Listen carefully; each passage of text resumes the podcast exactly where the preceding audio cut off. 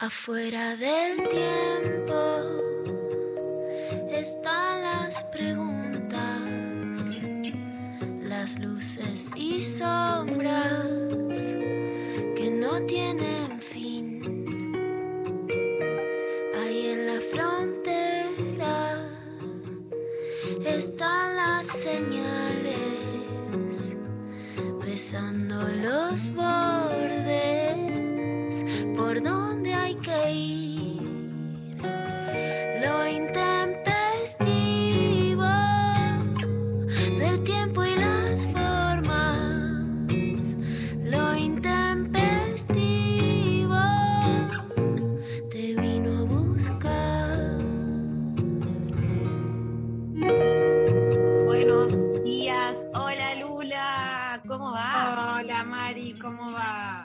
¿Cómo andan? ¿Cómo anda acá todo el equipo?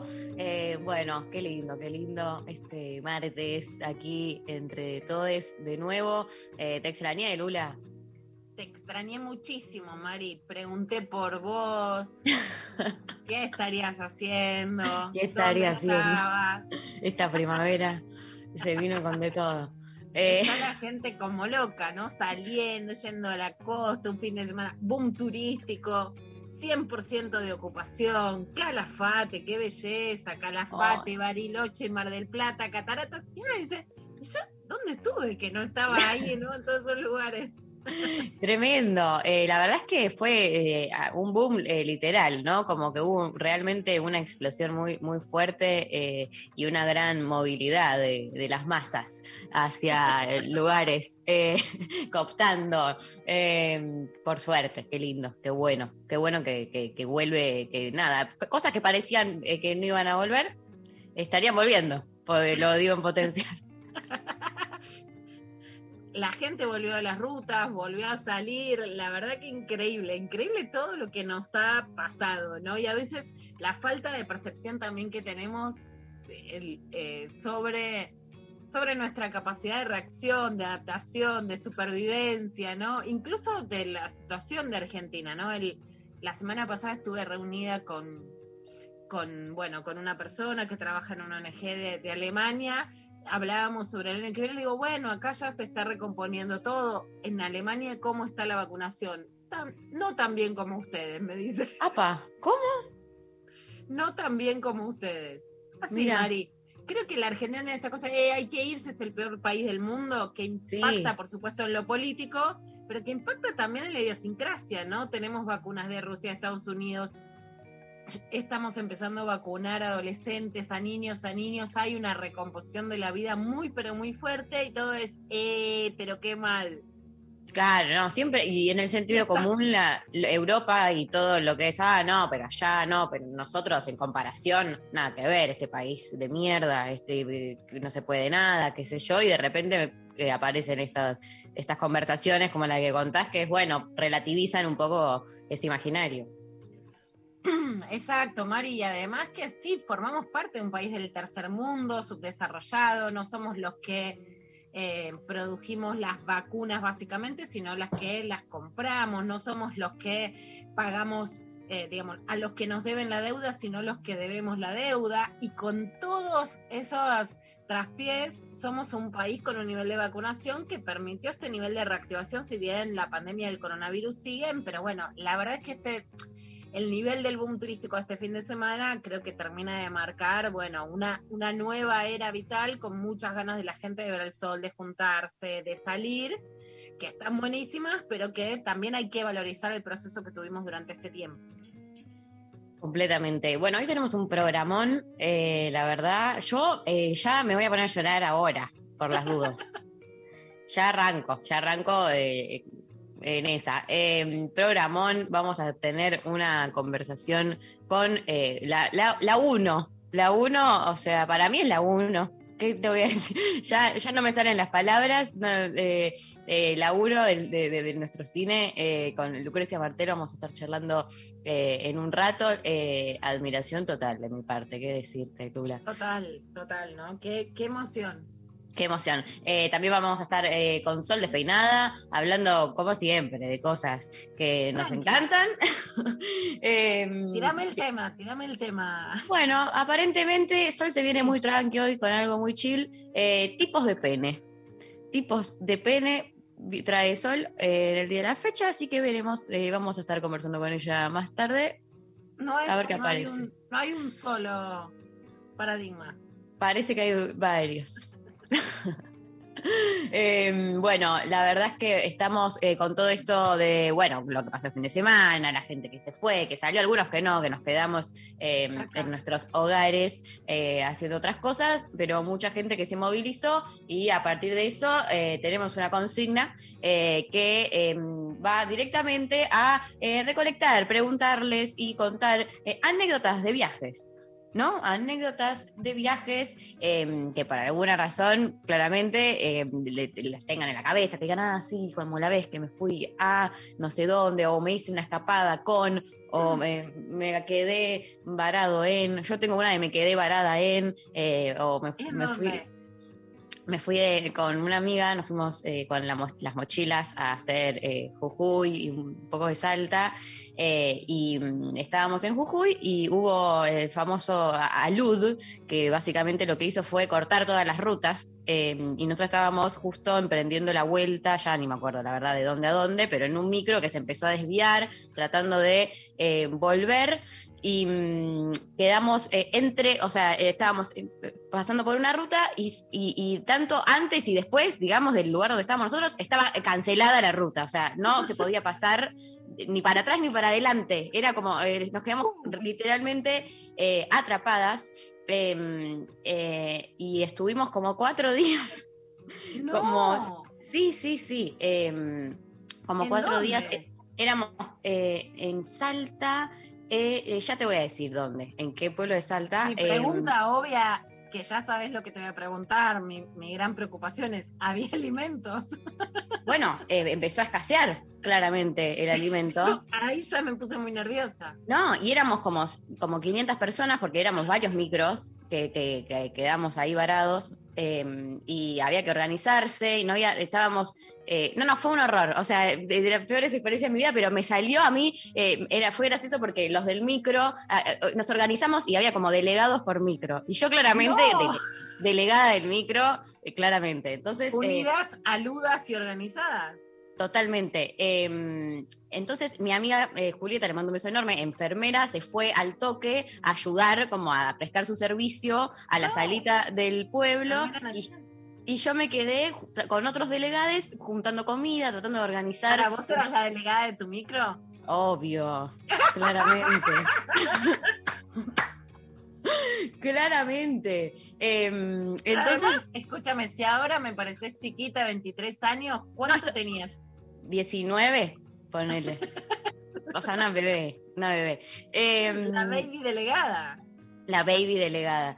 Y, y- y era gracioso porque un par de, de, de les del micro, de la gente más grande, me decía que me empezaron a decir eh, Evita. Me decían, vos sos, sos, co- sos la capitana Evita, me decían. Y yo, yo no, no la chocha estaba. Eh, claro, bueno, como el terremoto de San Juan en la luz de Jujuy.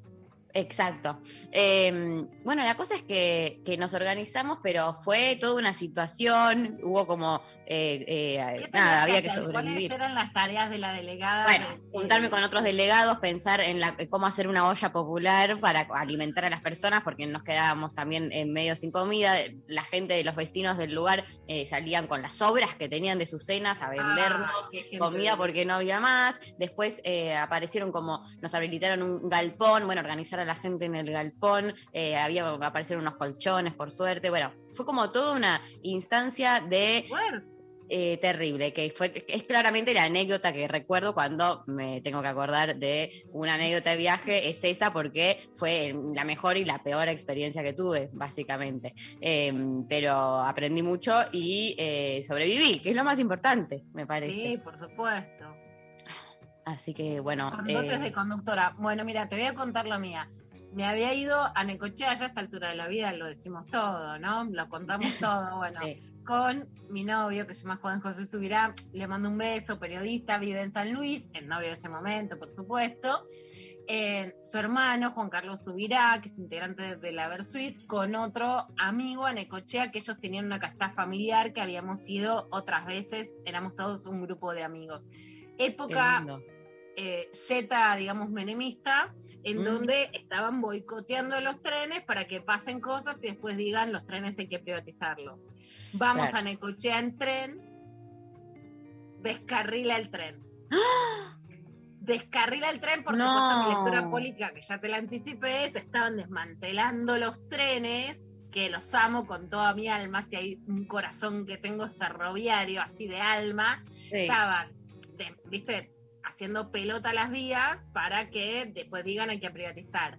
Pero Claro. el, el, el accidente fue, bueno, fue un accidente fuerte, hubo un choque, que te caes, pero lo peor del asunto es que los amigos músicos llevaban los instrumentos en las cajas fuertes, de las cajas fuertes, cajas fuertes no de dinero, ¿no? En esas cajas fuertes, quiero sí, decir, sí. de instrumentos, de bajo, de guitarra, que son fuertes. ¿A quién le cae en la cabeza el bajo volador cuando se produce el choque y el desplazamiento? Justo, por suerte, le puedo echar la culpa de todo lo que digo a ese momento, pero me cae el bajo No, de la. Versuit, digamos, en la cabeza, Me en, me- en medio del... Y- de- pero aparte, un, que no. un peso, ese bajo, no creo que haya sido un- Por eso, o sea, algo liviano. No, si me hubiera dado más de frente, todavía la situación sería peor. Me dio como de costado, pero sangrando por el ojo de la Versuit. No fue choque, fue que descarriló. Y después toda la gente salida del tren nocturna caminando al lado de las vías y yo ahí con la sangrecita al lado del el bajo caído en la cabeza. Me muero. No lo puedo creer. Experiencia en Necochea, ¿no? Todo- to- lo hemos dado todo. Lo- la verdad que sí, la verdad que eh, increíble. Eh, me, necesito, me gustaría como un, un corto de, de toda esa anécdota. eh, donde- de la donde- de las dos. Y Rockera Sangrante son dos grandes de- escúchame. Acá increíble. me dicen que las cajas fuertes de los instrumentos, y yo no estaba diciendo exactamente la palabra, se llaman anvil. Creo que me lo dice Mariana, ¿no? Porque me lo dice tu vieja, ¿viste? A mí me da un poquito de impresión. Ah, Pablo, Pablo. sí. Eh, Es que acá tenemos nombres, eh, vieron que se le puede cambiar el nombre al, al- al usuario y, eh, y siempre hay uno que se llama tu vieja, que ya que evidentemente quedó. Eh, no sabemos la vieja de, de quién es, pero de todas, de todes, que- evidentemente. Sería un poquito. Sería un poquito fuerte. Bueno, eh, les estamos preguntando entonces sus anécdotas de viaje 11 39 39 88 88. Nos mandan eh, sus anécdotas, nos mandan sus audios, nos mandan sus, mensajes de cariño, claramente también, sus mimos. Los estamos recibiendo como siempre. Eh, y arrancamos el programa del día de hoy, eh, bien tranqui y dedicado a, la rocker de Pecker y sus etapas de viajes y bajos por la cabeza, los redonditos de ricota, un poco de amor francés.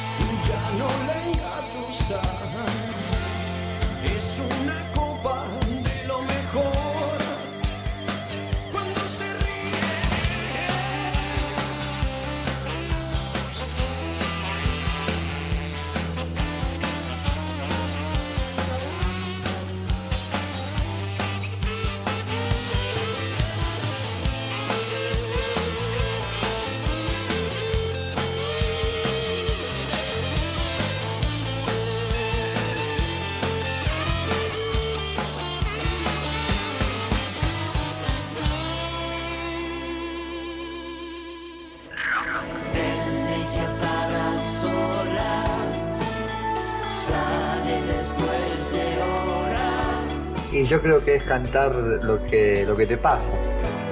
La máquina de ser feliz. Cantar lo mismo que cantaba hace 15 años creo que sería un recuerdo. Cine radial. Cine radial. La noche No comemos la película. se abre sin vuelta atrás.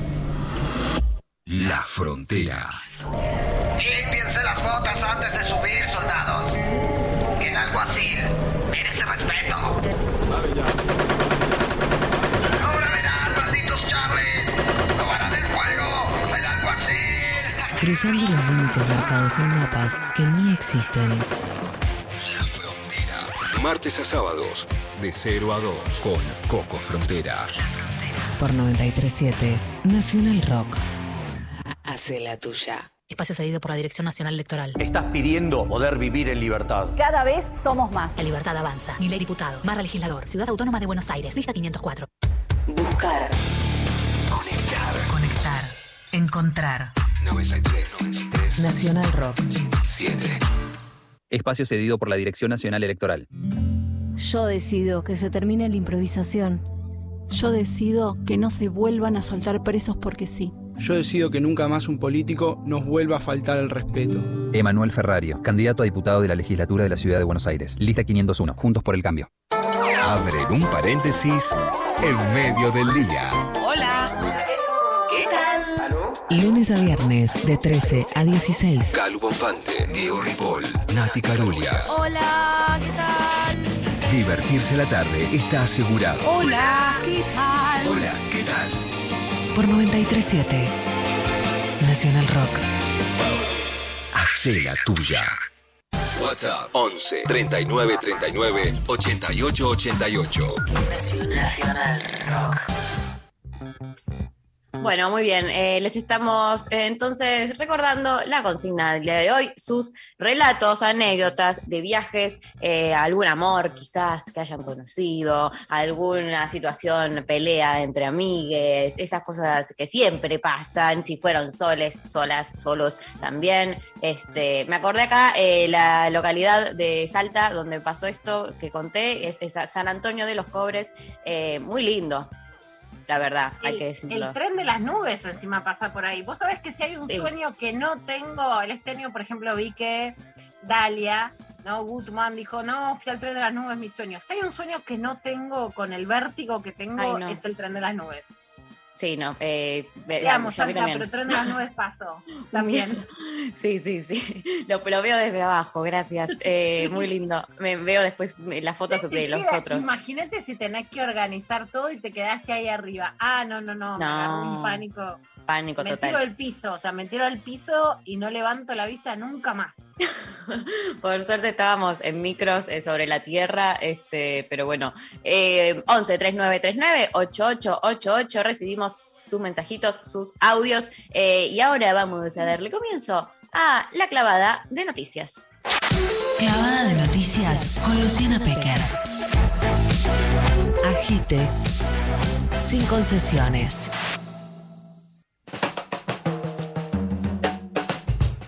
Ahí Bien. está. Dime cuánta violencia política recibes y te dirá cuán cuadro eres. Sin lugar a dudas, pero sin lugar a dudas, la idea de que ahora la juventud es de derecha, por supuesto, con un caudal de votos y un fenómeno real y muy importante, tiene mucho que ver con el trabajo de disciplinamiento y de violencia política que hicieron contra Ofelia Fernández. Lo dijimos siempre, María, en este programa, la entrevistamos, lo comentamos, lo hablamos. La violencia política contra Ofelia frenó un fenómeno de militancia juvenil, más allá de que también hay muchas otras aristas, que desalentó a que las pibas y los pibes eh, más populares, las pibas más feministas, sigan queriendo participar activamente en política o en un rol público, porque el ataque a Ofelia es tremendo. Ahora, no lo hicieron de manera inocua, lo hicieron porque su discurso es claro, es potente, es arengador y porque tiene realmente una visión política extraordinaria. Ofelia es un cuadro político. Fue a España invitada por Podemos, que también viene de una derrota electoral fuerte, y esto decía en España. Cuando parece que perdemos votos, estamos ganando derechos. Y eso es lo que importa, porque nuestras pretensiones, o al menos la mía, no es vivir de la política los próximos 10 años, sino las libertades de los que vienen atrás mío. Así que se trata de eso, la historia no empieza ni termina con nosotros. La amo. Bueno, es emocionante La verdad- porque además, si, Sí. escuchamos un toque más y las queremos ver en sus redes de Instagram, por ejemplo, la aplauden de pie, se levantan, se levantan para aplaudirla a Ofelia en España, porque es una arenga a los propios militantes de izquierda. Por supuesto que la política se trata de ganar y perder, esto no lo vamos a subestimar, ni siquiera es un partido de fútbol que decís, bueno, perdés y no pasó nada. Si perdés, dejas de gobernar y te gobiernan otros. Entonces no es que si no puedo ganar y perder. Yo que soy cero competitiva, en esto la entiendo. Sí, no, En esta soy competitiva, ¿no? O sea, entiendo lo que pasa. Sí es claro que hay fenómenos de derecha que están creciendo y de izquierda o de populares que están retrocediendo y que frente a esto esta frase de, de Ofelia, además de su grito y su arenga increíble, es muy importante, que es que si vos perdés porque abriste derechos, bueno, hay algo que haces bien y que no podés dejar de hacer para querer ganar por ser más tibio. Y además que cuanto más tibio, más, más light, a lo mejor se ponen los sectores que quieren incluir derechos, la derecha se pone más fuerte porque justamente se basa en hacerse los rebeldes por romper los paradigmas y los acuerdos a los que habíamos llegado y que algunos le ponen el nombre para mí incorrecto, de políticamente correcto, Pero que cuanto más moderados se quieren hacer los que tienen que dar derechos, bueno, más extremistas se pone de la derecha. Así que me parece una concepción muy importante y también recuperar, más allá de Ofelia, la militancia juvenil y la osadía en los jóvenes y entender que cuando hay violencia es por algo.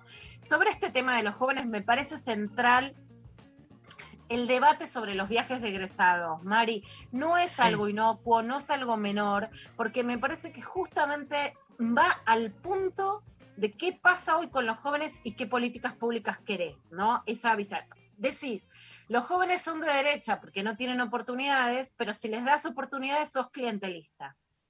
Decís, los jóvenes tienen problemas de salud mental por la pandemia, pero si les generás espacios de esparcimiento que puedan ser accesibles para todos, sos clientelista. Sos un candidato como Diego Santilli, que ya lo vamos a escuchar, que tu hijo vino de Cancún de viaje de egresados, en la etapa más fuerte de la pandemia, donde crece la variante de Manaos y donde había RCP truchos desde Cancún, pero estás en contra de que otros pibes que no pueden pagarse ni un viaje a Sierra de la Ventana o a puedan irse de viaje de egresados. ¿Querés que los jóvenes tengan oportunidades y que las familias no estén atrapadas en que los viajes egresados son una hipoteca que te condiciona la vida y que no todos pueden pagar? ¿O querés decir que los jóvenes sean, de- o sea, estén peor para ser más de derecha, pero terminar con gatillo fácil, terminar presos por la policía, terminar vendiendo, vendiendo merca, sin oportunidades. No es que lo vas a salvar por un viaje de egresados, pero les vas a dar, les vas a extender el horizonte. Creo que es un debate central sobre las políticas de juventud, este y la demonización que se armó por el anuncio de Axel Kisilov sobre los viajes de egresados. Vamos a empezar por escuchar el anuncio, que son viajes para los que están cursando, que benefician a 220 mil pibes y pibas, que por supuesto tuvieron incertidumbre durante todo este tiempo. Lo escuchamos. Los que están cursando hoy el último año de secundario en toda la provincia de Buenos Aires, para los que están cursando el último año de secundario en el sistema público o en el sistema privado. Son 220 mil pibes y pibas que están cursando y que tenían incertidumbre, que tuvimos todas las dificultades de cuidarse en medio de esos años tan importantes del final de la escuela secundaria. Bueno, acabamos de establecer un programa con viaje de egresados gratis para 220 mil chicos y chicas en toda la provincia de Buenos Aires. Bueno, este es el anuncio. Después viene la demonización. Mari, en mi concepción del peronismo, que siempre cuento que la entendí con Daniel Santoro, el artista Sí. plástico que nos, me contó con Julia Mengolini en un programa en la, en la M de Radio Nacional. El peronismo es goce, esta palabra que hemos retomado, que en particularmente retomé con Feminismo del Goce, y he dado muchas charlas sobre esta idea del goce. ¿Qué es el goce? Que vos querés distribución de la riqueza, que querés morfi, que querés necesidades básicas y que querés goce, que querés placer. Peronismo es que los pibes conozcan el mar. Esa es la diferencia con la supervivencia, con te doy la vacuna para que no te mueras, con te doy la tarjeta alimentar para que comas, al margen de todo lo que falta con la pobreza. La idea del peronismo es que a las necesidades básicas se le suma la pelota, la bicicleta, la sidra, el pan dulce y conocer el mar. Es el viaje, como concepción de un derecho que es intangible, pero que forma parte del placer y de abrirte el horizonte, que vos también tenés los mismos derechos que tiene la clase media o alta de la Argentina. Ese es el corazón del peronismo, conocer el mar, que los pibes no se queden sin ver lo que otros pueden ver. Bueno, pero fue demonizado como esta idea de platita, platita, poner platita. Entonces la clase media puede gastar. Los pibes y las pibas no pueden conocer el mar, conocer la montaña, ver el cielo, salir de las ciudades y de las casas o de las casillas donde estuvieron encerrados durante toda la pandemia. Esto decía Axel Kisilov en entrevista con María O'Donnell en Urban cuando ya este tema era parte de un debate nacional.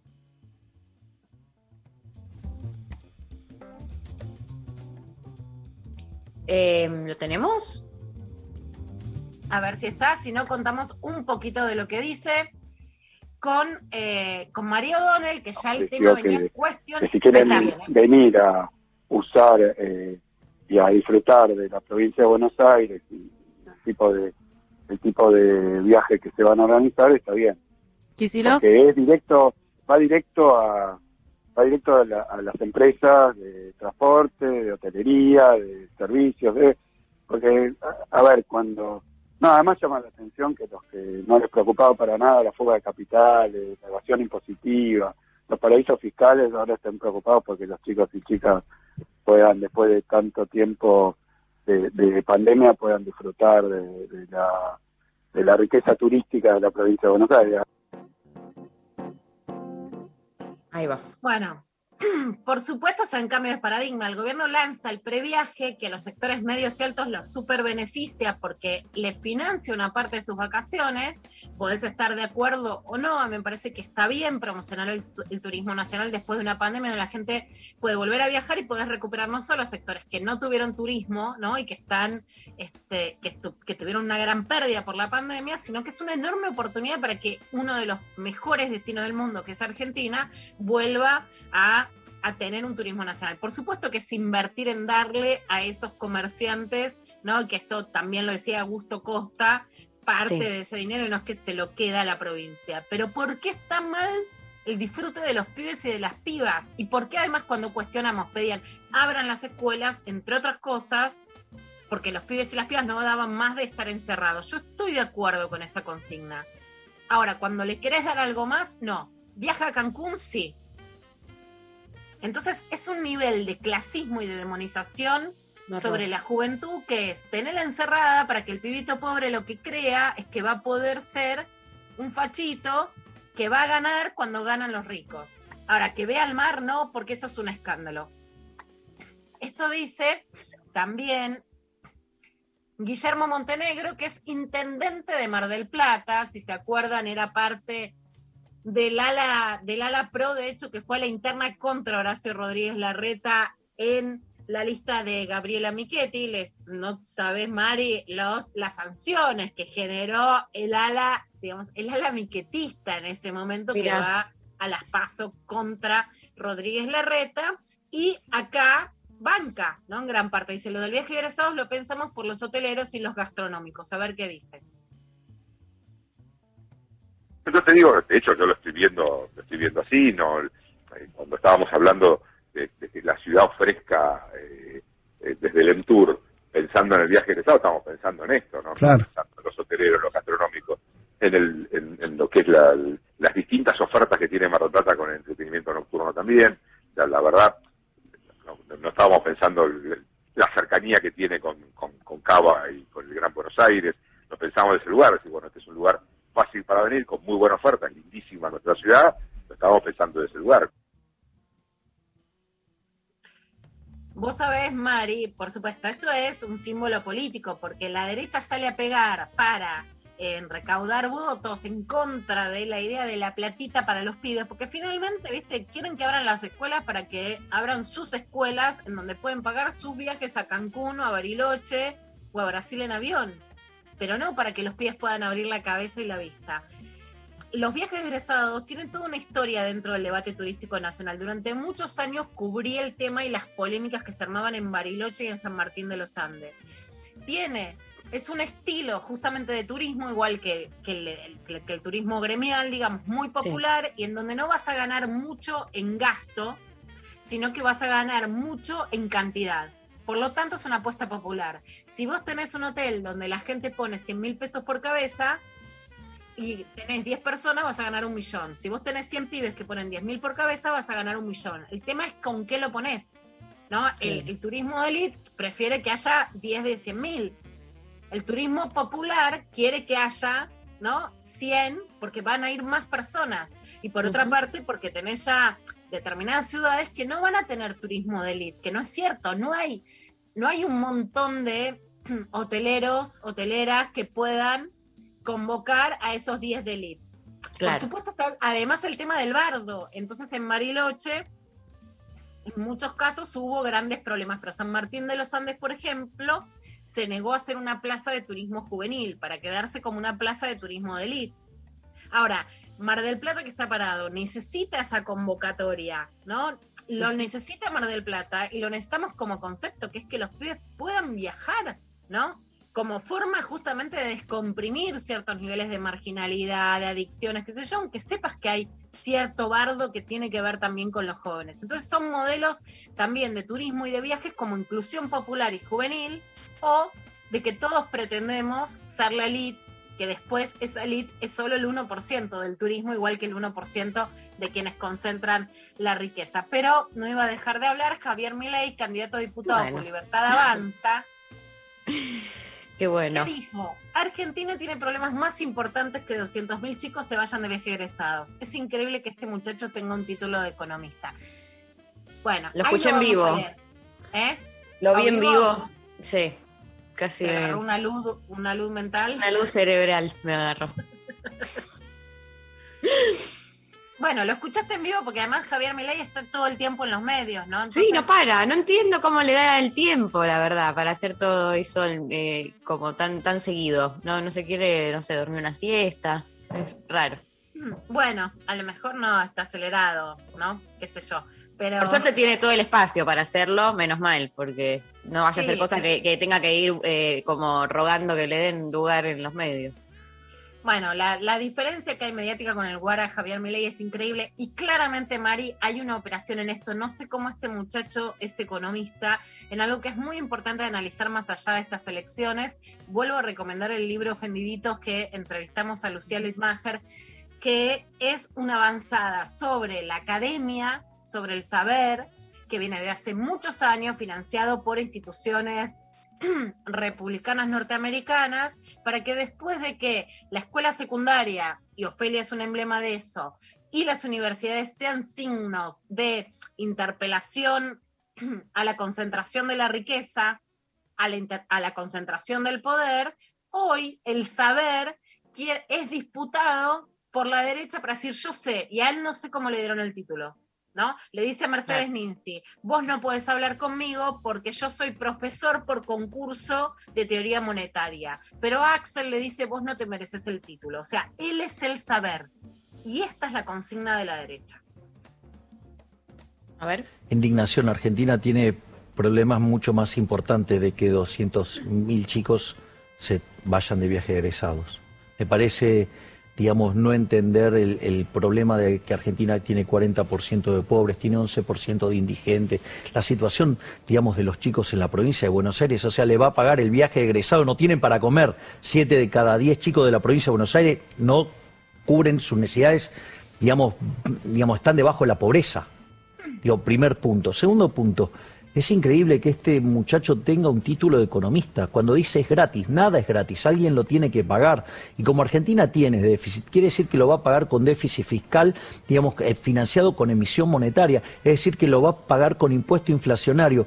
¿Qué quiere decir esto? Que lo va a pagar además con un impuesto recontra regresivo que pega entre 25 y 30 veces más fuerte sobre los que menos tienen. Es decir, que él, digamos, para ver si puede reconquistar a los jóvenes, toma una medida populista hundiendo a los pobres. Una cosa verdaderamente, digo, claramente este chico no es peronista. ¿Crees que hay desesperación en este caso? Definitivamente hay muchísima desesperación. Digo, esto es, es mucha desesperación. Esto, digamos, o sea, es un error de características técnicas grosera. Bueno, esto, este discurso, Mari, sí me parece muy importante desentrañar. Ellos son el saber, él tiene el título, los otros no lo merecen intenta ir a intenta captar el voto de los sectores populares, porque ahora Milei te va a explicar peronismo, ¿no? El libro de la Inca, olvídate, agarra a Milei para que te explique peronismo. Si hay algo peronista, por eso, como decíamos, es que más allá de las necesidades básicas, tenés placer, ¿no? Por supuesto que Milei que se la agarra con la teoría keynesiana, que es básicamente poner plata en obra pública, en este caso más allá de obra pública es en turismo, para que vos das un beneficio social, pero que a la vez reproduce una iniciativa económica. Bueno, eso, este, por supuesto que te dicen, no, mm, digamos que la inflación es mala para los sectores pobres, pero López Murphy también te decía, bajamos los sueldos para que no haya consumo y que no haya inflación. La gente tiene que saber que vota cuando le dicen que no haya inflación, es que no tengamos plata para consumir.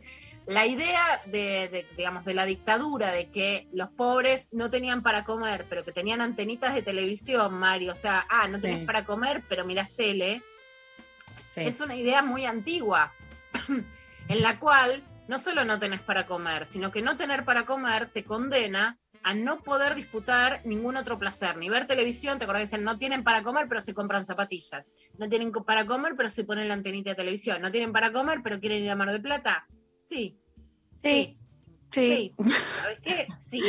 ¿Sabes que sí? Vos sabés que sí. Vos sabés que sí. Vos sabés que sí, y en este sentido ya vamos a llegar al sí, pero Rogelio Frigerio, candidato a diputado por Entre Ríos, el ex justamente, ¿no? Ministro de, eh, del, Interior y de Obras Públicas de Cambiemos, ahora son los genios que te vienen a explicar todo cómo se hacen bien, también con Juana Viale, mientras eh, después había maquinita de tirar dinero, ¿no? Con Martín te estás tirando, tirando billetes de mil pesos, o sea, hacen unas proclamas, unas instalaciones, ¿no? Con perfos. Perfos con la remera que decía platita, que recordemos que es algo que le dijo una vecina Daniel Goyán y no que dijo Daniel Goyán, pero lo que dice es pretenden tratar de idiotas a nuestros jóvenes. Ahora todos entienden muy bien a los jóvenes. A ver. La idea además de que la gente eh, de, que de que siguen teniendo rehenes a la gente y sobre todo al sector, a los sectores más pobres de la Argentina y no se dieron cuenta que eso ya no es así. Y nosotros en, en Entre Ríos ganamos en todos los departamentos, pero también ganamos en Concordia, que lamentablemente, según el INDEC, es la ciudad más pobre de la Argentina y ganamos por más de 10 puntos. Ya no tienen de rehenes a los pobres. Y ahora pretenden tratar además de estúpidos, de idiotas a nuestros, a nuestros jóvenes, eh, regalándoles el viaje de egresados. Sí, Son hasta 7.000 30 mil pesos por persona. ah, ¿no? leí en el, en el diario que son un- es un presupuesto de 7 mil millones de pesos. Esa Ahora, plata hay que usarla para, para crear gente- empleo, para bajar los impuestos. Digo, Bueno, a mí este tema sí me indigna. No, no me gusta meterme con la vida personal porque creo que cada persona puede hacer con su dinero todo lo que quiere y ayudar a los hijos y las hijas todo lo que quiere. Pero lo que sí me parece muy, pero muy indignante es que vos acabas de leer cómo una conductora tiene la posibilidad de que su hija estudie en Francia y vos estás cercenando a los pibes a, que el Estado gaste 30 mil pesos. Si vos tenés la plata, está todo bien. Ahora, si vos no tenés para pagar un viaje de egresados, ¿cómo cazzo va a ir tu hija o tu hijo? Entonces cercenan a los pibes, cercenan a las madres. Hay un sesgo de clase enorme, aludiendo que también ganan en sectores pobres, que eso por supuesto son datos ciertos. Concordia que hablaba, eh, Mari fue la provincia con, fue la, la, ciudad dentro de Entre Ríos con más desocupación durante el menemismo, durante los 90, ¿no? Entonces van hacia ahí demostrando que ellos ahora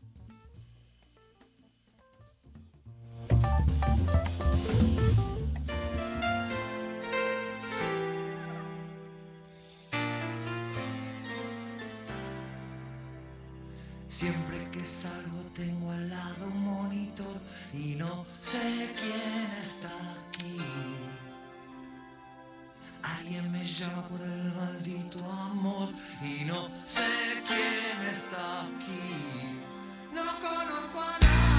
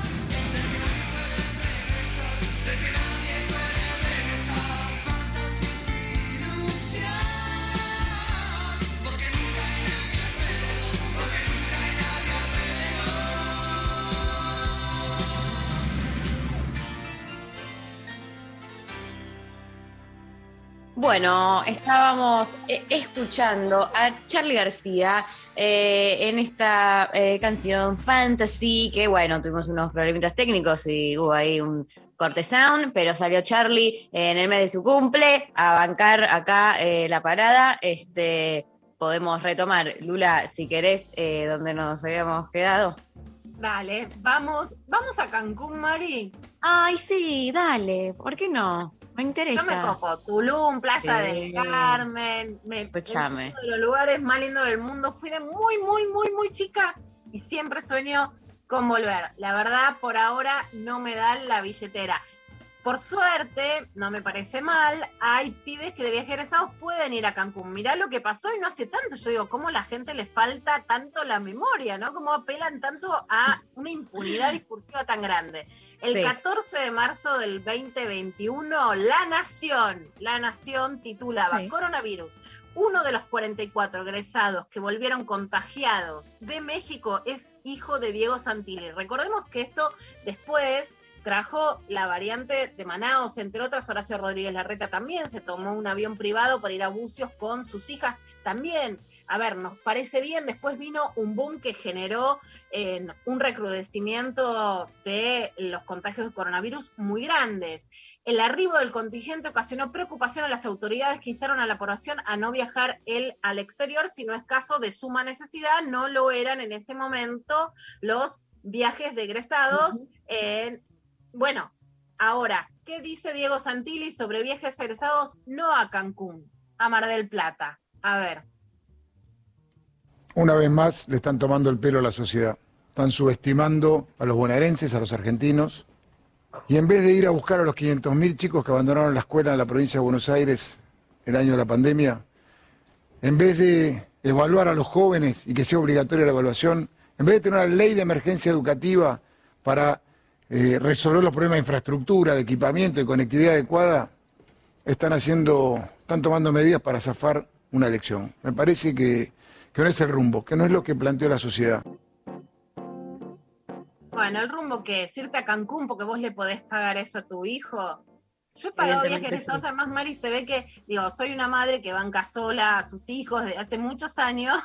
Sí. Vos no sabés lo que me ha costado a mí pagar viajes egresados a Tandil, a Córdoba, ¿no? Bueno, No, viajes de estudios a Entre Ríos, digamos, la, la, la energía, lo que te cuesta, lo nerviosa que pones, cómo vas a pagar esa guita, las cuentas que haces para que no dejen la escuela, los pibes, por supuesto que es un estímulo el viaje egresado, pero ¿en qué país viven? ¿No?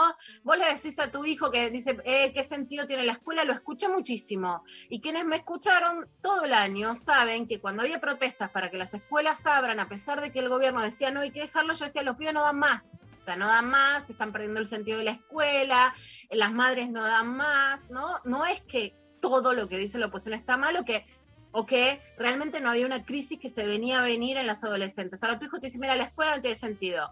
Aguanta, que después te va de viaje egresados. Ah, no, no, es- eso no es inclusión educativa. Eso no es inclusión educativa, que la escuela tenga sentido de pertenencia, que tenga placer, que tenga disfrute, que tenga un objetivo, no es inclusión educativa. ¿Qué es inclusión educativa? Que te puedas ir a Cancún en la fase más alta de la pandemia porque vos tenés plata y los otros pibes no. Eso es platita, eso es elecciones. No, eso es también democratizar el goce, la posibilidad del viaje la posibilidad de tener estímulos para hacer el esfuerzo de seguir en la escuela casi saliendo de una pandemia. Si me indigna, sí, me indigna muchísimo. Es una caradurez personal, en algunos casos, como el de Diego Santilli, esto después de que su hijo venga de contagiado en marzo de un viaje de egresados de Cancún, y es algo muy nocivo sobre los jóvenes, decir que los jóvenes necesitan políticas públicas, pero que si hacemos políticas públicas para los jóvenes, está mal. Y para terminar, un relato que es muy impactante, de Toto Kirchner, el hijo de Adrián Suárez y de Araceli González, en PH con Andy Kuznetsov, que reveló que fue abusado cuando tenía siete años por alguien que trabajaba en el lugar donde vivía. Lo escuchamos.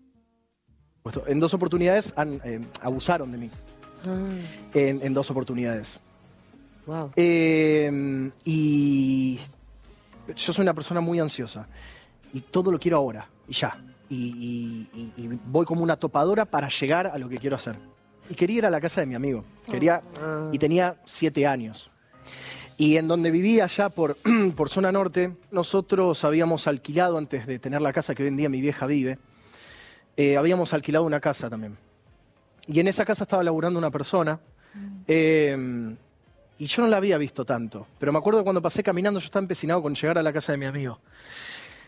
Y cuando llego me lo encuentro a, a él, que ya lo, lo- lo tenía y lo había visto en un par de oportunidades.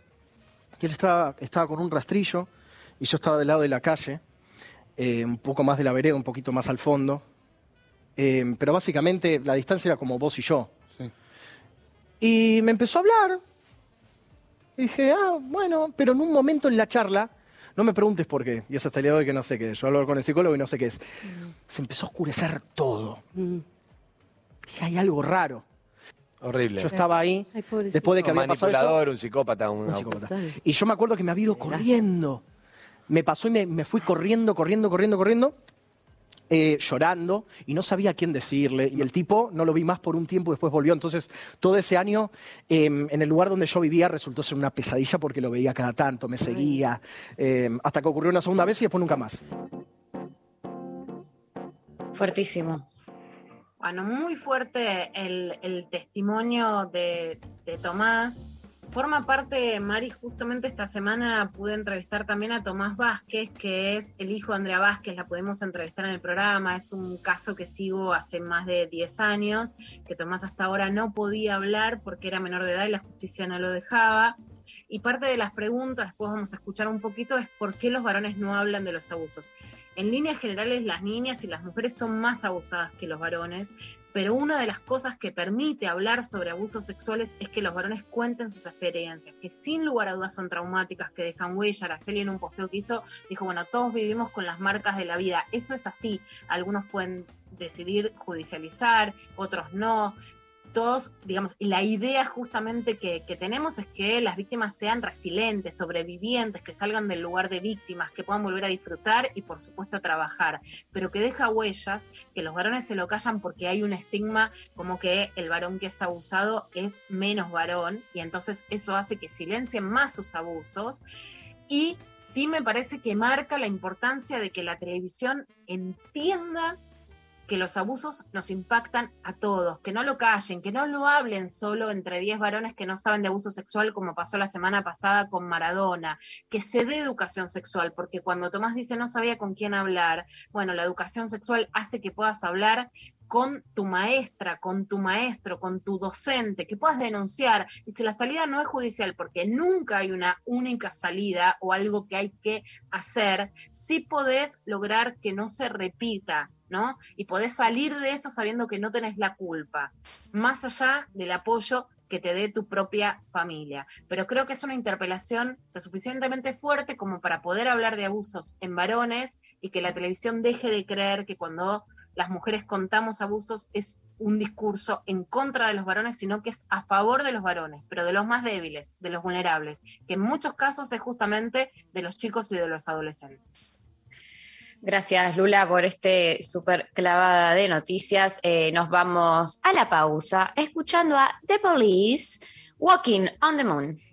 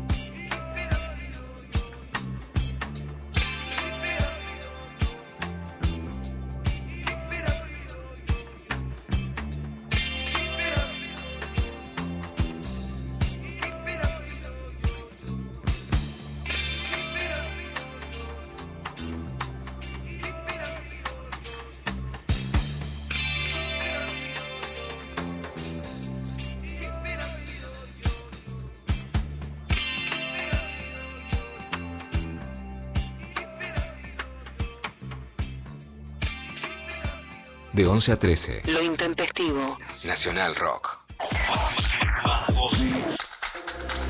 937. Nacional Rock. Espacio cedido por la Dirección Nacional Electoral. Llevemos diputados de izquierda al Congreso. En Cava, Miriam Bregman y Cele Fierro, diputadas. Solano y Trimarchi, legisladores. Frente de izquierda, lista 503. Los miércoles a las 20, Nica Vida. Ivana Sherman y el área de género le dan voz al feminismo y a las disidencias. Esta semana siguió en la agenda la cuestión sobre si está mal ser progre. Yo todavía no puedo acreditar que este debate exista. Y si se contradice una agenda de ampliación de derechos sociales o civiles con una agenda económica para los sectores populares que eh, no cabe ninguna duda que la están pasando pésimo. Eh, con la pandemia, por supuesto, todo empeoró aún más.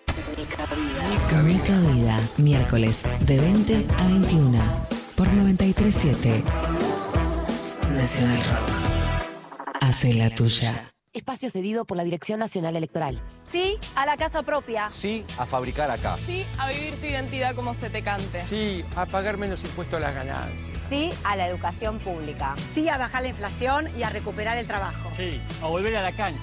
Sí a sentirme más segura. Obvio que sí. Claro que sí. ¿Sabes que sí? Sí, re. Alejandro Amor, Victoria Montenegro, candidatos a diputados por la legislatura de la Ciudad Autónoma de Buenos Aires. Frente de todos, lista 502. Nacional Rock presenta una obra en tres actos. Primer acto. Continente americano, tiempos inmemoriales. Pobladores de diversas culturas y etnias llevan su vida adelante en base a la caza, pesca y agricultura. Cada origen, cada tribu, tiene sus costumbres identitarias. Se comunica en su idioma, habita una zona geográfica, le rinde culto a sus dioses, posee rasgos distintivos y un ordenamiento interno propio. Sin su cultura, no son nada. Segundo acto. Continente americano. 12 de octubre de 1492. Cristóbal Colón y su tripulación llegan en las tres carabelas. Y así obtienen dos certezas. La Tierra no es plana y hay vida más allá de Europa. Pero las personas que habitan estas tierras no son como los europeos, por lo que comienza una etapa donde los colonizadores, por la fuerza, tienden a homogeneizar y borrar todo rasgo de diversidad cultural. La fecha pasa a ser conocida como el Día de la Raza. La historia oficial toma como punto de partida ese momento llamado el descubrimiento de América. Lo de antes no vale nada. Tercer acto. Argentina, año 2010. Para visibilizar la historia de los pueblos originarios y reconocer sus tradiciones, el 12 de octubre deja de conmemorarse el Día de la Raza y se le empieza a dar valor a cada una de las identidades que ocuparon el territorio antes del siglo XV y a sus descendientes. Eso que jamás se perdió, a pesar de haber sido negado. ¿Cómo se llama la obra? Día del respeto a la diversidad cultural. La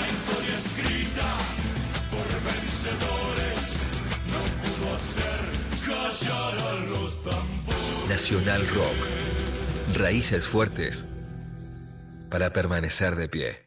WhatsApp 11 39 39 88 88. Nacional Rock. Lo intempestivo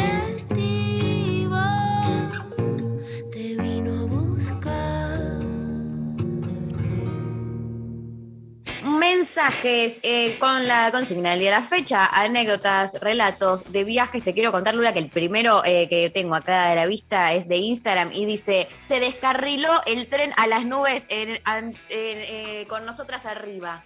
No, no, con no, ellas no, arriba. No, es que acabo de contar un descarrilamiento, pero me muero si se descarrila el tren de las nubes. Me muero. ¿eh? Justo, o sea, tu pesadilla, ¿entendés que alguien lo, compartió en Instagram? pesadilla.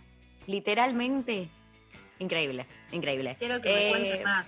Esta gente. Que, ¿qué que mande un audio, que mande un audio contando, por favor, Ah, por toda la experiencia. Es. Eh, bueno, hablando de audios, tenemos audios. A ver, los escuchamos. Buen día, hermosuras. Hace unos años fuimos a Buenos Aires, nos quedamos en un Airbnb con amigues. La consigna era, la plata es para reventarnos, escatimamos en el resto porque llevamos poco. Y nada, segunda noche, un amigo sale a chonguear y borrache pone mal la llave, se tranca la puerta, tuvimos que para un cerrajero, fin de semana, si no era feriado, eh, nada, casi nos morimos. tuvimos que pedir plata de rescate a Uruguay. Pero bueno, quedó para la historia que vamos a hacer. Besitos. Ay, Terminar derrochando en el cerrajero cuando querías comer, escabiar. ¡Qué desgracia! La ¡Qué peor. desgracia, por favor! Tremendo. Eh, escuchamos otro audio, a ver. Tengo una anécdota muy heavy, pero porque hay gente involucrada y no puedo contar, pero tengo una de cuando fui a Misiones y tuvimos que volver en el colectivo, eran 16 horas de colectivo, que volvimos solos en pareja estaba y se había roto el aire acondicionado en la- peor época de calor del año, con 40 grados en Misiones, volviendo dentro del colectivo sin ventanas, con el aire acondicionado roto durante 8 horas, transpirando del, del orto, básicamente. Ay, no, no, doble vire. Misiones, o sea, yo como que rompa el vidrio, ¿no? En caso de emergencia. Porque Sí, encima, sí. ¿por qué te lo hacen hermético? Dame ventilación y lo soporto. Ay, completamente, me puedo llegar a desmayar. Eh, otro audio. Hola, buenos días. Recuerdo puntual, bueno, tengo un montón, viajé mucho por acá y por eh, el mundo de, de vacaciones y trabajo, pero bueno, como para mencionar, eh, conozco todas las provincias argentinas, es decir, estuve en alguna ciudad de cada provincia en algún momento. Es más, me fui a Formosa de vacaciones una semana, una vez. Abrazo. Qué lindo gusta conocer mucho. todo. Tiró Formosa porque nos vino a enrostrar la figurita difícil. Yo conozco todo el país salvo Formosa y tiró. Yo me fui a Formosa una semana. Una muchachos, semana. Ustedes no Tomá. se van. Tomá. No se van. Tomá, mirá que conozco el país, pero me falta Formosa. Infran, ¿viste? Renová, déjame entrar porque. Por favor. Necesito la fichu para conseguir la Completar el álbum, claro. Completar el álbum, por eso. Completamente. Eh, acá nos mandan eh, por eh, WhatsApp. Buen día, intempestives. Mi anécdota es tragicómica. Fue este verano en Purmamarca. Siempre viajo sola. Primera noche que había llegado, fui a cenar a una peña y tomé mucho vino. Terminé despertándome en el baño de un depósito de otra peña a la que había ido y del cual no recordaba cómo había llegado. Tuve que saltar por una ventanita para salir. Reconstruí mi historia el otro día cuando volví al lugar y vi caras conocidas. La moza del lugar, ahora amiga, me contó que ya me contó que, que me contó que ya me había sacado del baño. Aunque me asusté, por suerte no sucedió nada más que quedarme dormida sobre el inodoro. A partir de ese evento me hice amiga de todos, la saqué barata. Tomen agua entre copas de vino, porfa. Me gusta la, la enseñanza. que venga con. La con- moza amiga, qué genio. Sí, genia total. Eh, ¿Tenemos otro audio? Oli, anécdota de viaje, estábamos en Cabo Polonio con una amiga durmiendo, eran las 4 de la mañana y de repente me despierto con gritos de fuego, agua, yo pensé que estaba soñando y cuando miro por la me despierto y miro por la ventana se estaba incendiando íntegramente la casa de al lado, de donde yo paraba y nada, salimos los 60 vecinos que éramos a intentar apagarla y no lo logramos. Se consumió toda. Por suerte no había nadie adentro, pero fue tremendo. Fue un shock. Estuvo, igual estuvo bueno, tengo que decirlo, pero fue un shock. Ay, no. No, es tremendo. Bueno, lo de los incendios, además, en general, no me pone mal. Pero también las vacaciones tienen esa idea como idílica de que va a estar todo bien, de que viajas para relajarte, para conocer, y después vienen unos quilombos que te la voglio dire y que hay que ponerle el pecho a esa a ese mundo de, de cosas, ¿no? Que a lo mejor esto además Mm. no es tu casa, hay pérdida de gas, incendio, inundaciones, Y no sabés, no conocés tampoco. aludes, descarrilamiento. De todo, de todo. Igual eh, acá por suerte Las siete llega. plagas. Sí, las siete plagas. Hay un, un mensaje por Instagram que dice: Conocí un pibe con el que tuve una historia, una linda historia, y hasta hoy hablamos. Cinco años pasaron. Ay, ¿en Ah, dónde? ese sí. No nos dijo en dónde. Eso ya uy, Yo anécdotas creo que así. mañana tenemos que ir con amores de viaje. Que me Uh, encanta. sí, sí, sí. Vayan pensando eh, para mañana. ya les adelantamos la tarea, ¿viste? Como, como Sí, tarea para el hogar. Eh, para mañana ya pueden ir pensando qué, anécdotas de amores de viaje eh, que pueden salir bien y pueden salir muy mal. Bueno, no, no sé. Bueno, amor, imagínate si Todo, siempre, no solo en los viajes, claro, en la, la vida entera, siempre puede salir muy bien o puede salir muy mal.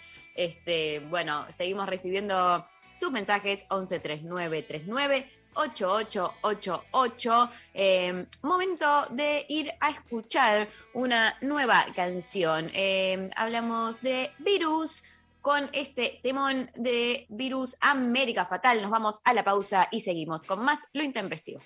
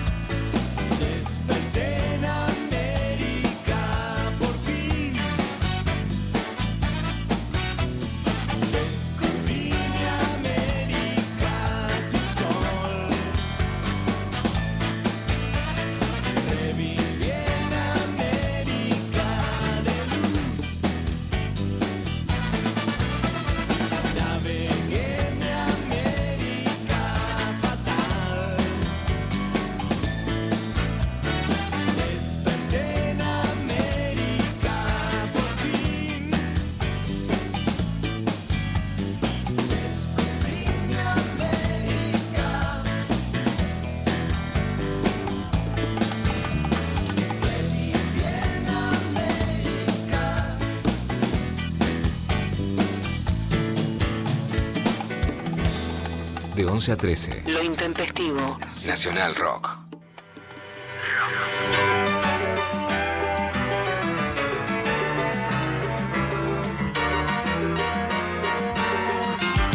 Ya pienso que vas a superar todo. Gracias. Nada. Los viernes a las 20. La Cotorral. De la mano de Susy Shock, voces trabas, voces disidentes, copan el aire. La. Viernes de 20 a 21 por 937. Nacional Rock. Hace tuya. Hace la tuya. Espacio cedido por la Dirección Nacional Electoral. Sí a la casa propia. Sí a fabricar acá. Sí a vivir tu identidad como se te cante. Sí, a pagar menos impuestos a las ganancias. Sí a cuidar el planeta. Urgente la ley de humedales. Sí a la igualdad. Sí a la educación pública. Sí a la ciencia argentina. Sí a que los dirigentes se sienten y se pongan de acuerdo. Sí a bajar la inflación y a recuperar el trabajo. Sí, a volver a la cancha. Sí a sentirme más segura. Obvio que sí. Sí, claro que sí. ¿Sabes que sí? Sí. Sí. Re. Leandro Santoro, Gisela Marciota, candidatos a diputados nacionales por la Ciudad Autónoma de Buenos Aires. Frente de todos, Ista 502. Espacio cedido por la Dirección Nacional Electoral. Yo decido que nunca más un político nos vuelva a faltar el respeto. Yo decido que la educación se convierta en algo sagrado. Yo decido que se respete al que trabaja. Yo decido que se respete al que da trabajo. Yo decido ser de los millones de argentinos que quieren otra cosa. María Eugenia Vidal, Martín Tetaz, Paula Oliveto, Ricardo López Murphy, candidatos a diputados nacionales por la ciudad de Buenos Aires. Lista 501, Juntos por el Cambio. Abren un paréntesis en medio del día. Del periodismo lo trae Natalia Carulias. Noti Nati ya llegó. Noti Nati ya está aquí. Noti Nati hoy te va a hablar del peluquín. ¡Toma! Lunes a viernes, de 13 a 16. Calu Bonfante, Diego Ripoll, Nati Carulias. Hola, ¿qué tal? Otras mujeres que sufrieron eh, quemazón de pelo, María Marta Serralima, en nuestro país. No, ¿quién dijo que se le quemó? Claro, ella se cortó el pelo así, cortito, una vez que tuvo un percance en la peluquería. ¿Quién? Te lo juro. No, Diego, no Buscá, digamos por favor. cosa, mentira. Recurrí al archivo y ¿Tenía fíjate. el pelo largo? Tenía el pelo largo, a ella le gustaba usar el pelo largo. Divertirse la tarde está asegurado. Hola, ¿qué tal? Va para un bolero de los panchos hoy, ¿no? Ponete un bolerito. Este peluquero me ha quemado el pelo y pique careca. Por 937. Nacional Rock. Hacé la tuya. 11 39 39 88 88. Nacional Rock. Lo intempestivo. Lo intempestivo. Hasta las 13. Bueno, vamos a continuar con eh, más clavada de noticias porque nunca nos, nunca nos hacíamos nosotras. Acá nadie se empalaga, nadie, na- nunca es demasiado. Escúchame, te doy los gustos en vida. Vamos a escuchar a José Luis Espert con Ah, qué ¿qué te gustazo. En No, decir sí. No, porque ¿para qué vas a invitar a una feminista? ¿Para qué vas a invitar a un pibe? ¿Para qué? ¿Para qué si tenés a Milei Expert para recorrer canales, no?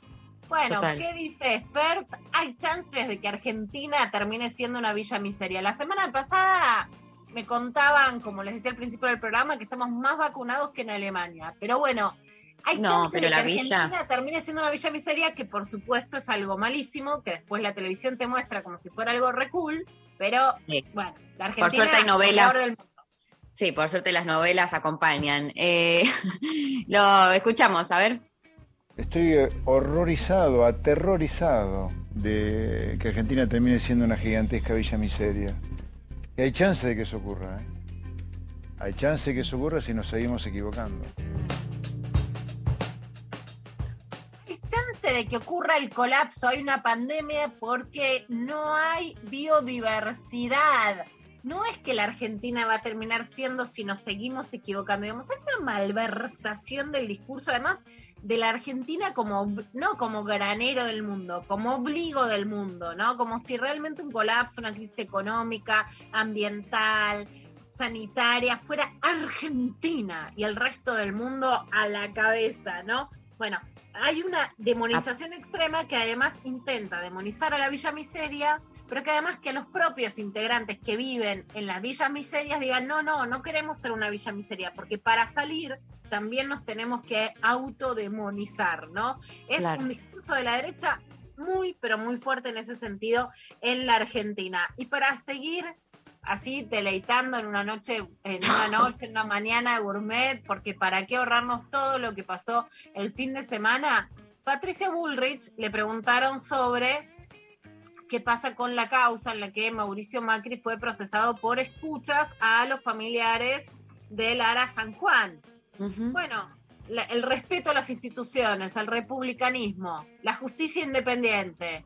Bueno, hay que sacar al juez que no es juez porque esto es una maniobra sobre Mauricio Macri. Esto dijo Patricia Bullrich en el programa de José Luis Jacebo.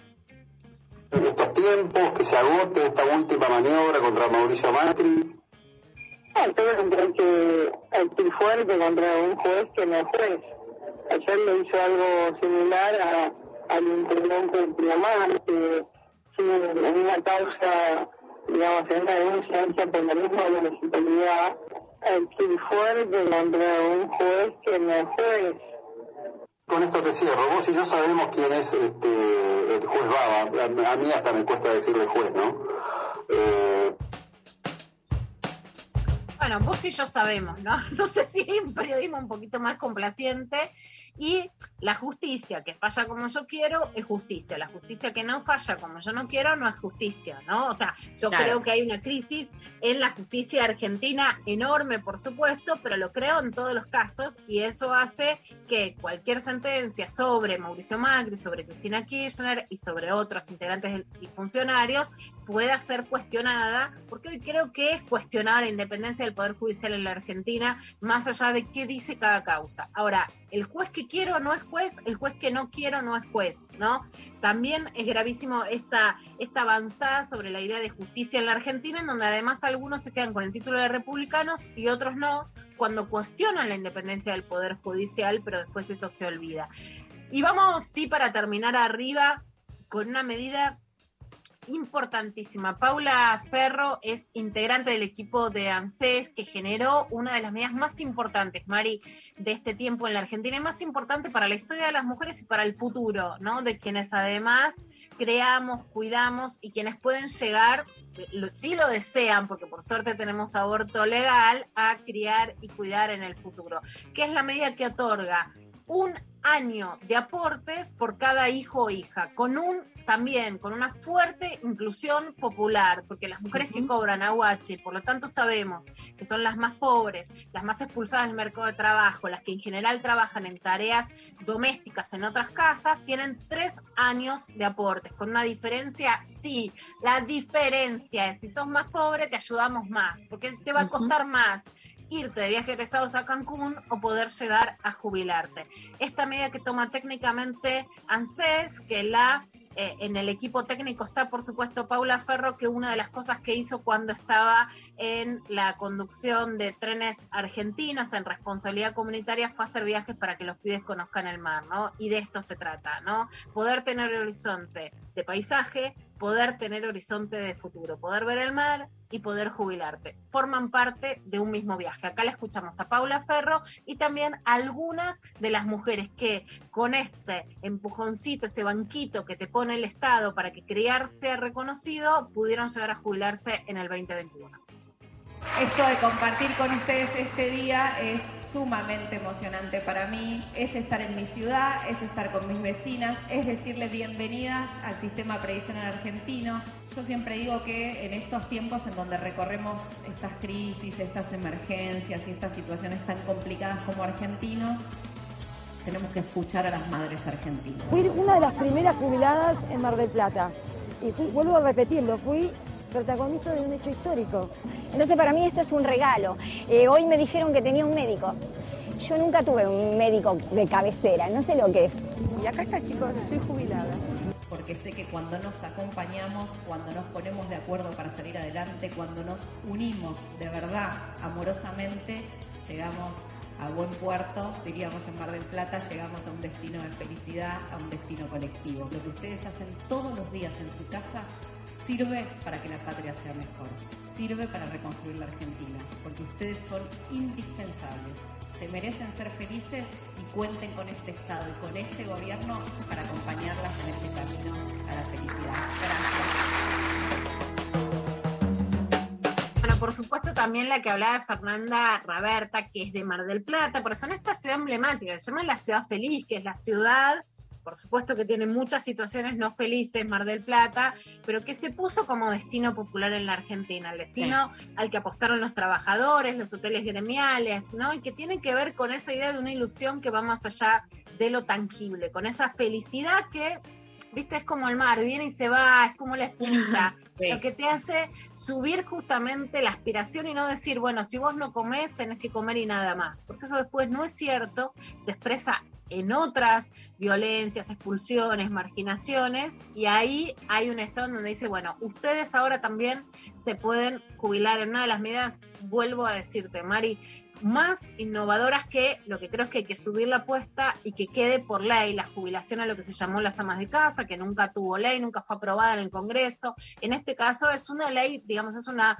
es una reparación para quienes ejercieron tareas de cuidado y que accedan a la jubilación. Es difícil pensar que en un Congreso que puede tener una conformación con una elección similar a la de las PASO, este, esta medida técnica del ANSES pueda quedar eh, justamente promulgada por ley, pero sería claramente cuando me preguntan qué ley hay que aprobar en la Argentina en el 2021, es la ley de reconocimiento de tareas de cuidado para que las mujeres puedan jubilarse. Ojalá estemos todavía a tiempo de poder hacerlo.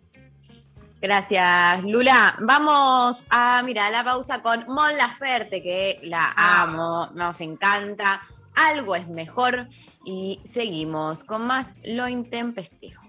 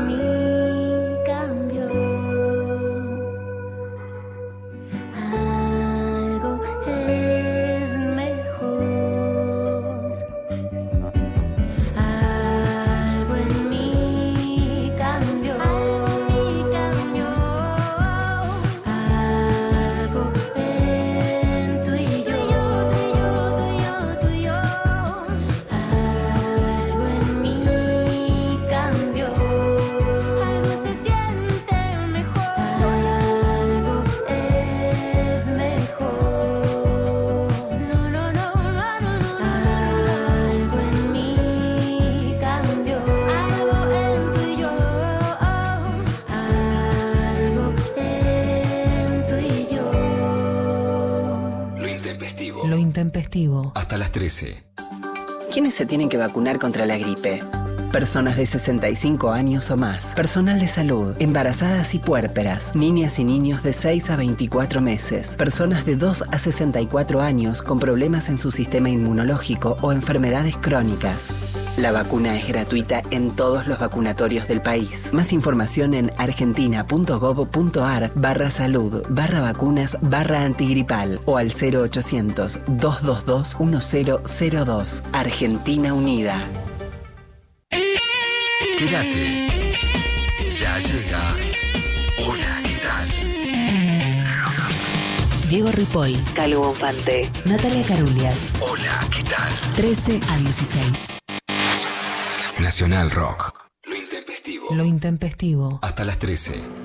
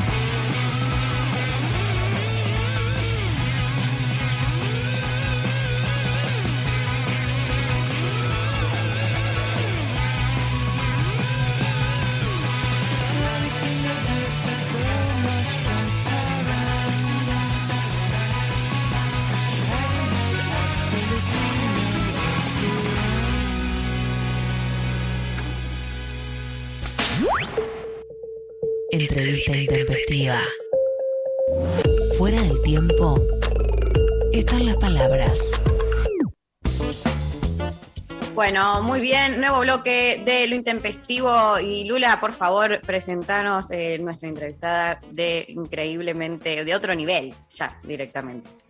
de otro nivel. Ya la podemos ver que tenemos la suerte por Zoom y ya la, impronta ya nos lleva a la magia. Decimos directora en la Argentina y hablamos de ella y hablamos justamente de una directora que abre el juego para que pueda haber muchas más directoras en la Argentina. La Ciénaga en el 2001 bueno, contame los cinco presidentes y la ciénaga para contar un mundo, ¿no? De, de, de, secuencias, de cosas turbias, de cosas que pasan en las provincias y que no sabíamos cómo decir, pero que ella además lo dice más allá de los argumentos, sino con cómo define el cine como experiencia, que es uno de los hitos del nuevo cine argentino. También filmó La Niña Santa en el 2004 y La Mujer sin Cabeza en el 2008.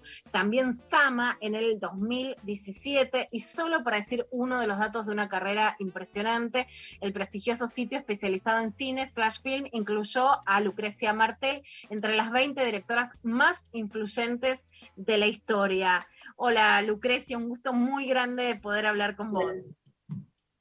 Igualmente, Lucena, muchas gracias. Lucrecia, voy a empezar eh, con el corazón verde porque no lo puedo evitar. Eh, vos sos una de las voces más influyentes para desde la cultura generar que se pueda aprobar la ley de interrupción voluntaria del embarazo, pero además de derribar esta idea de que las provincias son conservadoras en vez de el poder es conservador, desde Salta argumentaste en la televisión muy fuertemente para que se apruebe la ley eh, de interrupción voluntaria del embarazo, pero además ahora ahora, cuando Salta es una de las provincias que más obstaculiza la implementación de la ley, también volviste a defender a una médica que fue procesada en Tartagal y encarcelada por realizar una interrupción voluntaria del embarazo. ¿Cómo sentís tu intervención en este tema y la realización y la disputa pública en una provincia como Salta?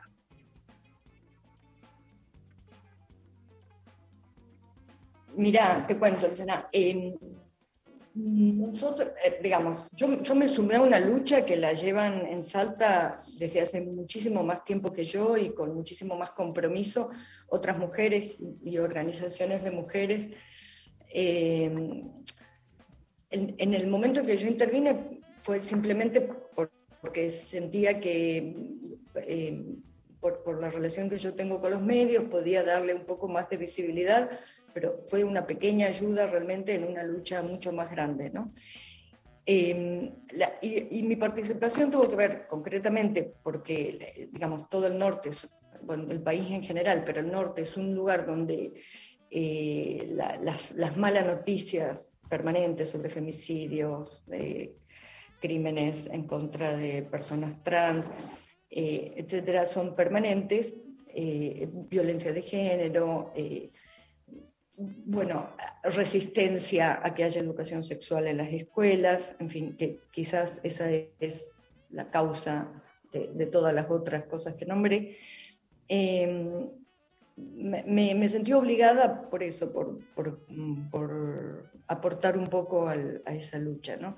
Y respecto a esto lo que, mencionabas, yo considero que el poder es conservador, que la sociedad no es tan conservadora. El, en Salta, en donde es muy difícil distinguir peronismo de otros, este, eh, digo peronismo, kirchnerismo, que de alguna manera fueron quienes este, eh, impulsaron estos proyectos, eh, que es muy difícil distinguir eso del conservadurismo, eh, por llamarlo de, buena familia, porque coinciden las, las personas, eh, es más difícil, entonces es muy difícil encuadrar la, las conversaciones, porque no, digamos, en Buenos Aires se habla de una manera y en las provincias pasan otras cosas.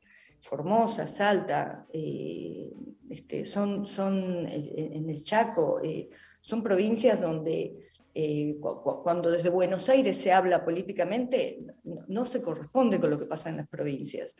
Entonces me pareció importante para mí, de, de, en ese marco tan complejo, tan difícil de entender desde Buenos Aires, sumarme y apoyar. Pero realmente te digo, sinceramente fue un pequeño aporte a una lucha que, que tiene años en Salta de mujeres que anónimamente han estado rompiéndose el alma por, por defender el derecho de las mujeres.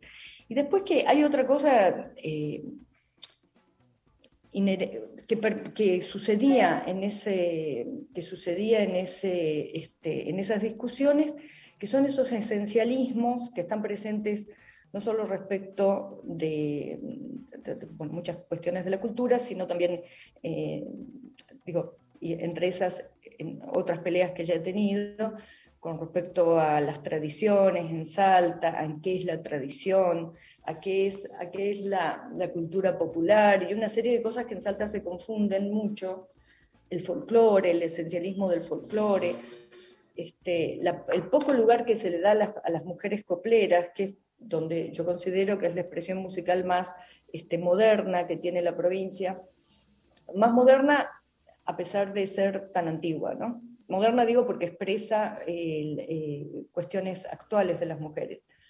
Así que, bueno, eso respecto. Enorme Ese ese, pequeño aporte, por supuesto que amplificó la lucha de, de tantas otras mujeres en Salta, pero que tan esencial es justamente para, para disminuir esa, esa diferencia entre poder y sociedad en provincias como Salta. Lucrecia, te invito a escuchar un clip con algunos fragmentos sumamente importantes de tu obra que preparó Mariana Collante. Gracias. El gobernador me dice que no falta mucho para mi partida. Bueno, ella ha visto a la Virgen del Perpetuo Socorro, con el niño, con los ángeles custodios, y eso que ella es judía, ¿eh? Así que es para creer, porque los judíos no son de andar viendo cualquier cosa. Ah, sí, sí. Y sí, porque cada uno ve lo que puede. Davero se pegó flor de susto. Yo no creo que sea nada, pero para que ella esté más tranquila. Más que alguien en la ruta. ¿Cómo? Usted llamaba mucho la atención en la pileta. Sí, supongo que no habría tantas chicas que se tiraran de 10 metros de altura en esa época. Soy de Berizo y no, no sé quiénes son todas estas personas. Noelia Cincunas, la Noe, pianista y compositora. Ella es Lorena Carpanchay, la primer coplera trans de los valles calchaquíes. Trabaja en el campo, vende higos y tunas. No conozco a nadie acá. ¿Por qué no se vienen ustedes a la casa y de paso la mamá descansa? Vos no te preocupes, yo no lo siento. ¿A quién vas a sentir si estás todo el día en cama? Cállate, bochinita inmunda. Señora, ¿Qué pasa? Está estacionando el señor Villamayor. Ahí vamos. Don Diego de Sama, el que hizo justicia sin emplear la espada. Un hombre de derecho. O un juez. Un hombre sin miedo.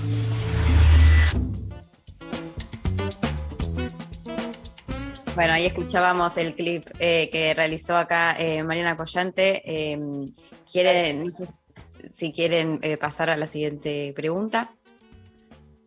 Dale, Mari. Y te queremos preguntar por la obra, que esto es lo que ya hiciste, por la obra que viene, que es este proyecto sobre Chocobar, ¿no? Sobre Javier Chocobar, una de las víctimas de la represión asesinado el 12 de octubre en, eh, en una tierra diaguita.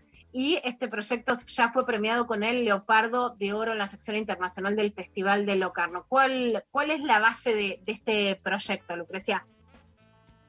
La, la película es, es una película que tiene eh, una parte documental y de ensayo, no sé cómo llamarlo ya, porque el género documental es muy diverso, es muy difícil ya de- determinar cómo, cómo, eh, o categorizarlo.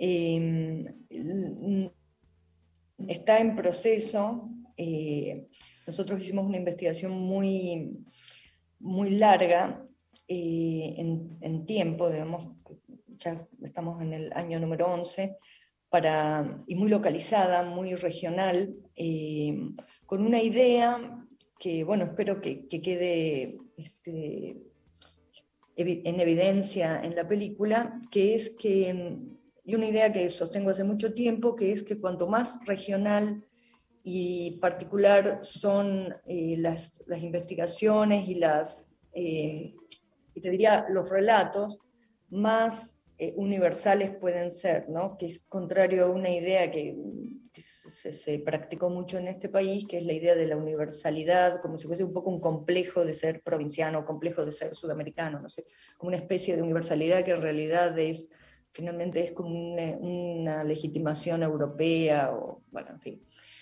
Este, o- bueno, ahora en, algún tiempo habrá sido europea, después es, la, industria más que nada manejada por, Estados Unidos, ¿no? Pero es, es la, mm, eh, es sobre eh, el crimen de Javier Chocobar, que es un dirigente indígena, justamente hoy eh, se cumplen los, eh, creo que van ya 10 años, 21, 11 años de la muerte de Javier, del asesinato de Javier Chocobar.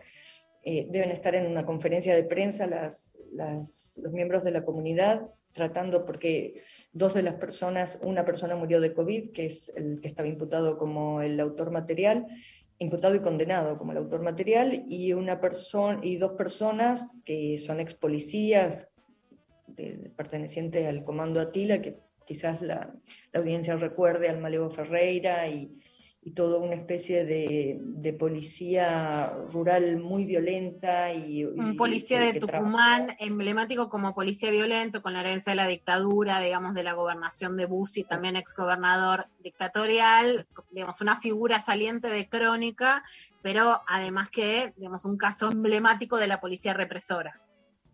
Claro.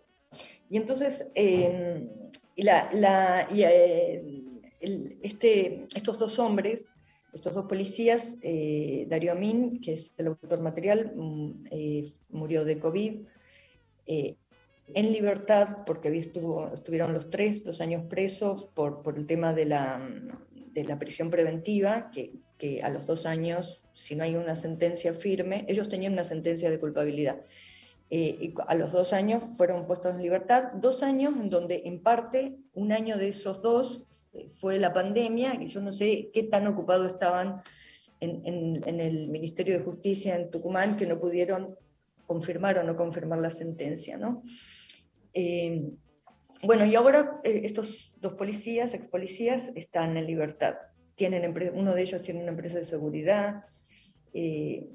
Es, eh, esa, esa cantidad de atrocidades que son muy frecuentes en nuestro país, en donde las personas que más atentan contra la seguridad tienen empresas de seguridad. ¿no? Y mm, bueno, en nuestro documental en lo que se, en lo que se focaliza no es el, el hecho policial, eh, es, es una parte del documental, pero en realidad en lo que se focaliza es en cuáles son las circunstancias históricas para que haya sucedido ese crimen cómo se llega a ese, cómo se llega a ese conflicto de tierras y, y- y- y a la no solución de ese conflicto de tierras. Y en esa investigación es patético porque no hay gobierno de Tucumán que haya tenido una sólida posición a, eh, a favor de resolver los conflictos de tierras indígenas, como pasa en toda la Argentina. ¿no? El, eh, es, es un problema histórico que arrastra a nuestro país y eh, que, que se visibiliza con los reclamos de las comunidades indígenas, pero también con la carencia de viviendas que hay en el conurbano, donde hay una importante parte de las comunidades indígenas que emigraron en distintos momentos de las provincias sin acceso a un techo, un lugar donde poder construir su vida. ¿no? Eh, y esto que parece, viste que cuando uno dice esto, siempre suena, ah, bueno, que, ah, ahora que quieren, que les regalen tierra. Que- eh, para, para poder seriamente, si seriamente como país queremos eh, analizar y resolver este conflicto, la reflexión que tenemos que hacer sobre la tierra es mucho más allá que le, le regalen y no le regalen. Porque si hay algo que ha sucedido en este país, y no estoy atentando contra la propiedad privada, sino que simplemente mencionando un hecho histórico, es la, la constitución de enormes patrimonios en torno a la tierra en base a regalos, también del Estado, de, la- los... Este, digamos, la, gente que ha comprado tierra en este país no, es la más, del, por supuesto que existe eso también. Entonces me parece que merece una reflexión y nosotros lo que hacemos es rastrear un poco eh, ese camino que hace que hoy, cuando una persona se dice eh, perteneciente a una comunidad indígena y, y está, porque por supuesto aparecen en televisión pidiendo por su tierra, siempre ya está en una cosa de sospecha, de que están movidos políticamente por alguien, cosa que también puede suceder, pero no es, eh, digamos, si queremos justificar con eso el no prestar atención a ese reclamo, bueno, estamos un poco locos, porque es el- es- esto tiene siglos en nuestro país, ¿no? La desposesión. Este, así que el, documental se basa en eso y como nuestro objetivo era no decir generalidades contra las que la clase media ya está inmunizada, tipo el genocidio de Roca. Ya a nadie le importa eso. ¿Qué tal? Eh, eh, o eh, Sarmiento dijo tal cosa. Esas, esas posiciones este, de trazo grueso no sirven para pensar. Entonces lo que hicimos es una investigación súper eh, detallada y este, muy meticulosa y con muchos y, con, mucha participación de distintas personas este, que tienen este, expertise en esto para eh, tratar de, de poner este tema en el lugar que tiene que estar en la agenda pública y ojalá lo, lo consigamos. ¿no?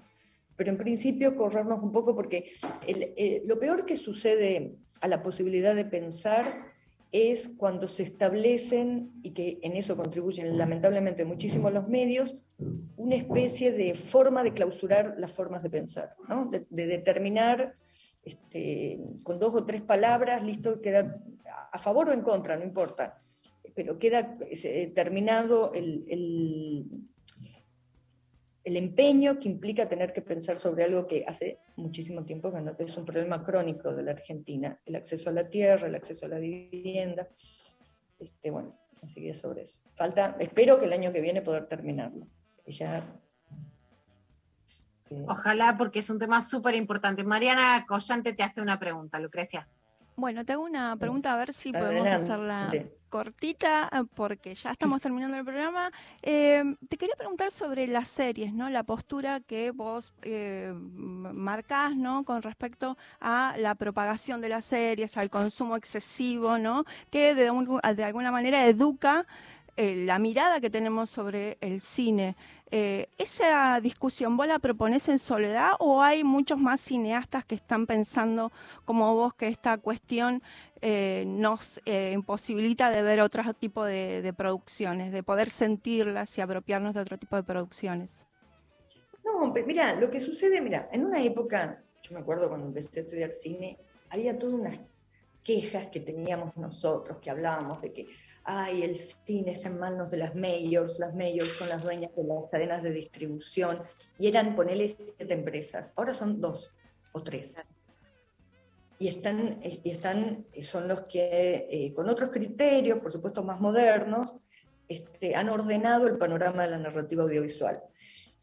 A, a mí lo que me pasa concretamente es que eh, es algo técnico, que el espectador no necesita ser experto para darse cuenta, pero las series tienen un- una forma de ordenar la narrativa con la que yo estoy profundamente en contra. Porque te obligan, te digo, si, vos ves qué cosas piden las, esas empresas, Netflix, Amazon, Apple, lo que piden como eh, explicación del proyecto que vos presentás es el, el personaje en qué se transforma, cómo se transforma el personaje a lo largo de esa narrativa, cuál es el arco dramático. Y yo, sinceramente, considero que esos son problemas que nos impiden eh, observar la realidad. Cuando uno ya, te- te- vos tenés que responder narrativamente a esos este, eh, pedidos, eh, ya estás eh, imposibilitada de observar cosas en la realidad. Y te digo porque hace poco, no voy a decir exactamente qué, porque no sé si voy a quedar, no sé si voy a quedar en el proyecto, porque intenté, te juro intenté, pero es tan pobre intelectualmente el- el- ese formato. Y vos podrás decir, che, pero hay series buenísimas. Eh, eh, agarren la serie que quieran y, y analicen verdaderamente qué hay en el fondo de una serie cuando eh, está organizada dramáticamente con ese arco del que se menciona, o con esa necesidad de protagonista-antagonista, con esa necesidad de conflicto. Hay, hay palabras, hay cosas que hemos aprendido como de una manera naturalizada, que es que toda vez que una persona, perdón, que la persona, la pregunta tenía que ser corta, entonces la corto ya. Eh, simplemente eso, simplemente eso, que es pobre ese formato. Ese formato no es solamente que empobrece la narrativa audiovisual, sino que impide a los directores observar de otras maneras los acontecimientos que rodean a las personas en, en- en su vida. Es eso. Eh, después hay cosas buenas que podría decir de las series, pero ¿para qué decirlas si hay tanta gente que las dice todo el tiempo? Completamente. No necesitan publicidad y nosotras ¿A qué sí necesitamos a Lucrecia Martel. Realmente un honor para todas nosotras poder escucharte, viajar con vos y experimentar, como decís, con tu cine, con muchas ganas de poder ver esta, esta película sobre la disputa de las tierras con Chocobar. Y muchísimas gracias, Lucrecia. Muchísimas gracias a ustedes. Gracias por invitarme. No, muchas Gracias, gracias. Te mandamos un saludo enorme. eh, invitamos a todos claramente a seguir visualizando toda la obra de Lucrecia. eh, y se nos terminó el, programa, así que le vamos a agradecer a toda la producción, a la operación técnica eh, por estar allí y a todos por estar del otro lado. Nos reencontramos mañana con más lo intempestivo. Nos vamos escuchando a Divididos haciendo ¿Qué ves? Gracias.